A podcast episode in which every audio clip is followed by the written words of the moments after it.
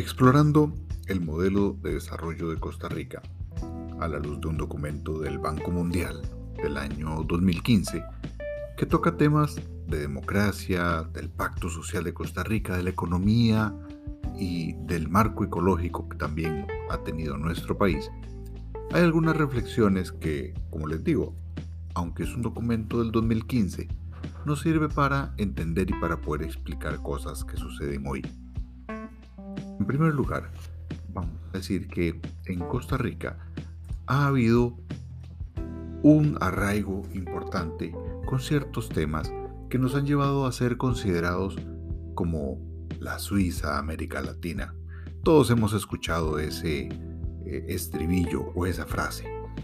¿Y por qué se nos ha llamado así? Bueno, porque hemos sido un país con estabilidad política, con avances importantes en, temas democráticos, en legislación, eh, para garantizar la participación equitativa, con transparencia en las elecciones, etc.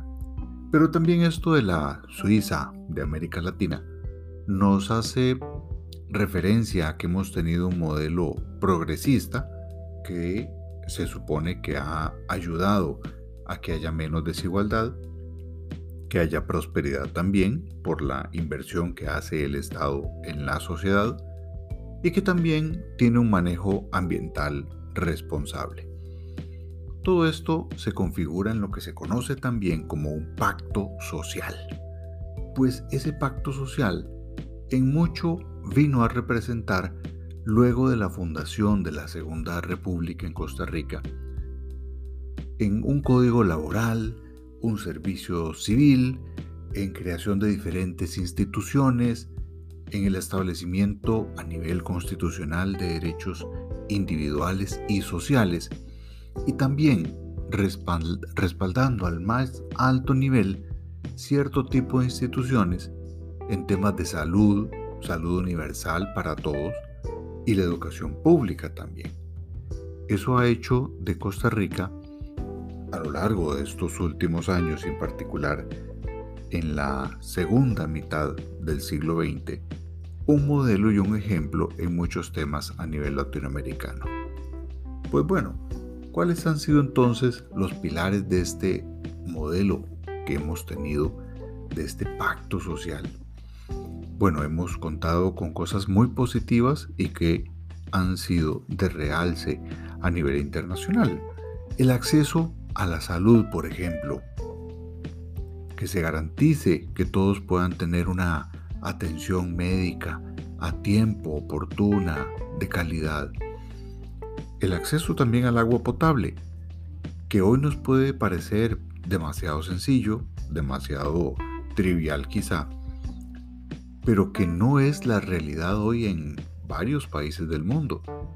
Y si nos vamos todavía más años atrás, el tener la facilidad de que en nuestras casas llegue agua potable no era algo tan sencillo ni tan fácil. En realidad podría ser considerado un lujo en aquel momento.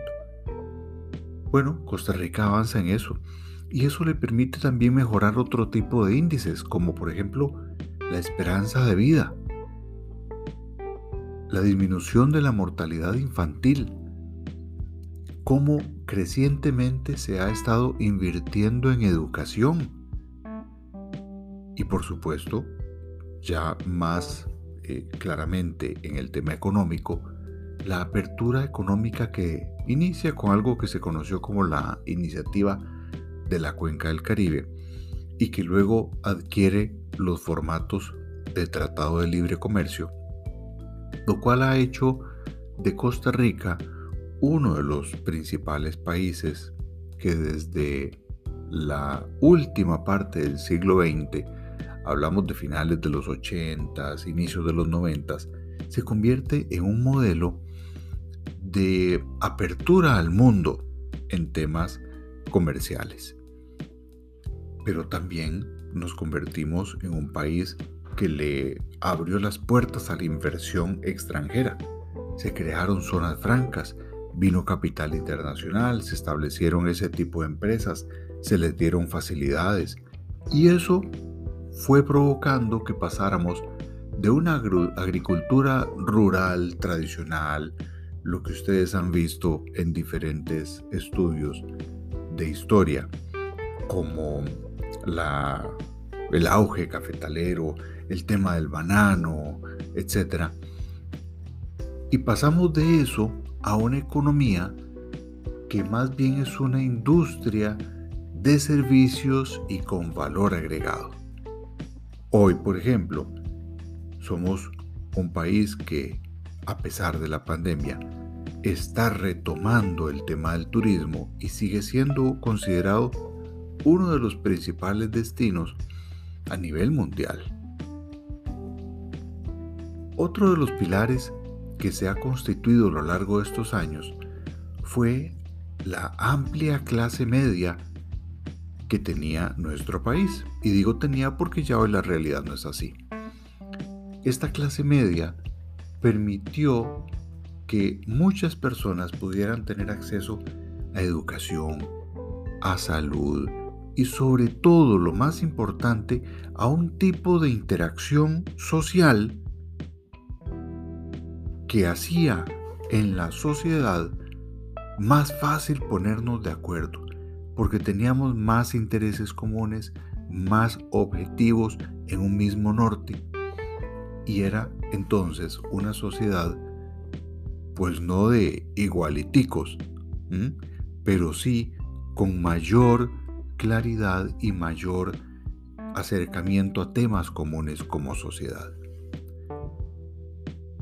Pero esto fue cambiando y estos cambios trajeron algunos retos emergentes, como por ejemplo que habíamos sido un país modelo en reducción de la pobreza. Bueno, pues llegado el año 2000 aproximadamente, la reducción de la pobreza se frenó y más recientemente hemos tenido un incremento en esas cifras.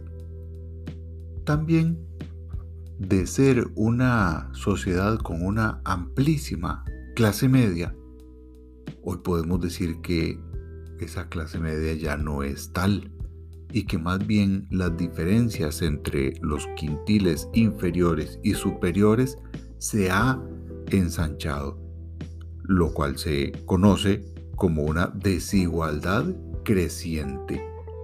Dicho de otra manera, hay una gran diferencia entre los ingresos de unos que reciben muy poco y los altísimos ingresos de otro tipo de ciudadanos de este país. A tal punto esta situación de desigualdad que de esa clase media amplia que éramos, hoy contamos con cifras que son las peores a nivel internacional y en particular si nos comparamos con países de la OECD. Tenemos un índice de Gini demasiado revelador en cuanto a diferencias y brechas en nuestra sociedad, lo cual nos hace muy desiguales. Y adicionalmente tenemos que los ingresos de nuestro país no han aumentado en estos últimos años, sino que más bien hemos tenido un incremento en los costos de producción, haciéndonos un país más caro y con mayores dificultades para poder generar crecimiento, productividad, dinamismo en la economía. Todo esto también ha sido acompañado de las presiones fiscales que todos hemos conocido en los últimos años. Es decir, donde tenemos una fuerte presión en el gasto y poca capacidad de generar nuevos ingresos. Sumado a todo esto también tenemos un panorama político muy complicado, muchísimo más heterogéneo y por si fuera poco, un marco institucional que no está respondiendo a las necesidades de nuestra sociedad. Pero entonces, habíamos empezado hablando de este pacto social. ¿Qué pasó con el pacto social entonces? Bueno, pues esto lo que ha terminado reflejando es que todos nuestros ingresos manifestados en impuestos y que se supone que son para el beneficio de la sociedad, traducidas en lo que se conoce como transferencias, no están siendo eficaces, no están llegando a donde tienen que llegar, ni están generando los resultados que ocupamos para nuestro país. Entonces, en resumen, podríamos decir con este pacto social que tenemos ingresos fiscales bajos a pesar de la reforma que se hizo en el año 2018. Si nos fijamos en, las, en la última década, en realidad nuestros ingresos fiscales no han crecido eh, sustancialmente. Merece punto y aparte analizar y explicar el tema de la reforma fiscal del año 2018 hasta la fecha, pero ese es tema de otro momento. Y retomando con el tema del pacto social, la estructura de nuestros impuestos en general no es progresiva. ¿Qué quiere decir esto? Pues ya lo decía y explicaba muy bien Alfredo González Flores cuando decía que el rico pague como rico y el pobre que pague como pobre. Bueno, pues nuestros impuestos en términos generales no respetan esta regla. No son progresivos, sino que son regresivos. Los programas de asistencia social también han evidenciado fracturas, divisiones y falta de una focalización adecuada que permita llegar a los que realmente lo ocupan y dándoles exactamente lo que necesitan. Esto genera duplicidades, desperdicios y también que algunos vivillos se aprovechen de estas situaciones para obtener recursos que no les corresponde porque no son de ingresos bajos. Entonces, en este escenario donde tenemos un pacto social que se nos ha caído, donde tenemos una creciente desigualdad, donde no estamos logrando apuntalar bien el gasto social para llegar a quienes tenemos que llegar. Hay varios retos que nos están surgiendo, por ejemplo en el tema de crecimiento y de competitividad. Tenemos un desfase importante entre las habilidades que se ocupa hoy en la sociedad de hoy versus los empleos que hay disponibles. Y ahí es un reto importantísimo que tienen la, educación técnica y la educación universitaria de poder acoplarse adecuadamente a estas situaciones. Y también tenemos altos costos salariales, producto de algunas reformas y cambios a nivel de legislaciones, temas laborales, etcétera, que en algunos casos pueden estar muy bien, pero en otros casos terminan generando encarecimiento de estos costos salariales y que hacen menos competitivo una industria.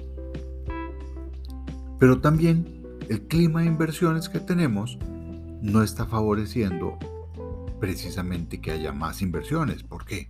Porque tenemos unos altos costos de cierto tipo de servicios como el de la electricidad o por ejemplo, no hemos logrado hacer una considerable reducción en los trámites para crear una empresa, para generar un emprendimiento. Tenemos muchísimas regulaciones también y por si fuera poco, el tipo de cambio también nos puede jugar una mala pasada en cuanto a estos temas de crecimiento y competitividad si no se manejan adecuadamente. Entonces, para lograr el tema de sostenibilidad y que se pueda responder a las presiones fiscales, sociales y ambientales, tenemos unas fuertes presiones estructurales en nuestro país que hay que resolver porque esto afecta lo fiscal. Es muy difícil echar mano a reducir gastos y a generar nuevos ingresos. Es muy fácil decirlo, pero hacerlo es lo complicado por la rigidez que se tiene precisamente en temas presupuestarios, en temas de gastos y en temas de ingresos. Ya vimos el tema del agrietamiento en los sistemas de salud. Y además, en el tema de educación, que fue otro de los pilares que vimos de nuestra sociedad, tenemos un alto gasto o inversión en educación, pero que no está teniendo los resultados que nos merecemos como país. Por tanto, podemos decir que los resultados que tenemos en educación no son los satisfactorios. Y por si fuera poco, además, tenemos sistemas de pensiones que en lugar de generar una mayor distribución y equidad en la sociedad, están más bien acentuando desigualdades y generando brechas a su vez entre los que menos tienen y los que más, y los que más tienen. En el tema de gobernabilidad, también hay que volver a ver este asunto dentro del tema de agendas de desarrollo, porque no podemos tener una adecuada visión de desarrollo si lo público no se moderniza. Hoy la gobernabilidad está siendo muy compleja porque tenemos un poder atomizado, con intereses particularizados. Y por qué no decirlo, esto también se traduce en obstaculización egoísta, donde cada cual vela por su interés sin importar si afecta a los demás. Eso es parte de ese quiebre con el pacto social que teníamos. La gobernabilidad también se ve afectada por el poco margen de acción que tienen nuestros presupuestos públicos y el manejo de gastos, muchos de ellos ya comprometidos por normativa, por regulaciones, por leyes, y por tanto no los podemos obviar, no nos lo podemos saltar. Ante el poco clima de inversión y de atracción, la inversión pública se ha frenado. Y cuando ha habido algunos avances, surgen grandes cuestionamientos en temas de transparencia y de corrupción sobre el adecuado uso de esos fondos públicos. En temas de eficiencia o de calidad en servicios públicos, la percepción generalizada de la ciudadanía es que no estamos logrando los estándares de calidad que nos merecemos. Y adicionalmente, también afectando el tema de gobernabilidad, hay procedimientos engorrosos que no permiten desenvolverse adecuadamente ni a lo público, ni a lo privado, ni a la capacidad de los ciudadanos de poder generar sus propios emprendimientos. Por tanto, para ir concluyendo, hay varias áreas prioritarias que menciona este informe del Grupo del Banco Mundial en temas de desigualdad y crecimiento como tareas pendientes de las capacidades que exige hoy el mundo y de las que estamos logrando formar en la educación técnica y en las universidades versus los empleos que se están ofreciendo en el mercado. Otra tarea prioritaria, las presiones fiscales. Resolver el tema del endeudamiento, de los pagos que vienen sobre esas, de esas deudas en el corto mediano y largo plazo y de los ingresos que vayamos a tener de manera creciente, ojalá, para poder resolver esos temas. Y finalmente en tema de agenda de desarrollo, las tareas primordiales deberían enfocarse en educación, en las habilidades que se requiere, en generar competitividad, clima empresarial, en tema de infraestructura y por supuesto en resolver la gobernabilidad de la institucionalidad y de la administración pública. Y por si fuera poco además, de cara a esta finalización del año 2021, donde estamos a escasos tres meses de las elecciones nacionales en febrero del 2022, para el caso de Costa Rica, Todas estas preguntas y criterios es importante tenerlos como punto de análisis de cada una de las propuestas que vaya a traer los diferentes candidatos y aspiraciones a ocupar la presidencia de la República. Por eso las preguntas básicas por las cuales deberíamos partir es, ¿hasta qué punto ha sido inclusivo el modelo de desarrollo costarricense? ¿Cuál propuesta nos está ayudando a acercarnos a resolver este tema de inclusividad? ¿Qué impulsó el crecimiento en Costa Rica en años recientes y cuáles son los cuellos de botella que deben enfrentarse? Ocupamos propuestas específicas sobre cada uno de ellos. ¿Qué tan sostenible es el modelo de desarrollo de Costa Rica en términos económicos, sociales y ambientales? Gran pregunta también para los modelos de desarrollo que nos vayan a proponer los que aspiren a la presidencia de la República.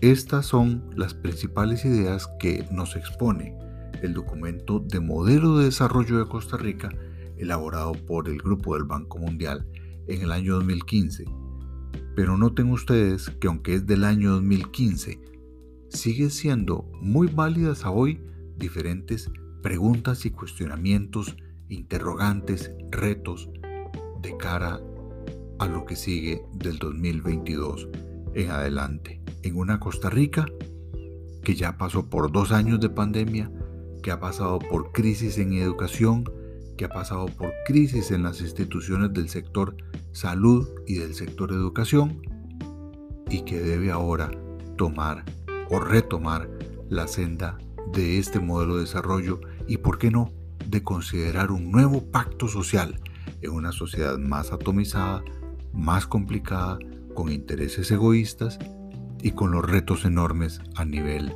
de situación fiscal, de deuda, de empleo, de competitividad y de seguir dando la lucha en el comercio internacional como modelo que también nos ha traído beneficios en su momento. Les saluda el doctor Leonardo Salas. Espero que estén muy bien. Hasta pronto.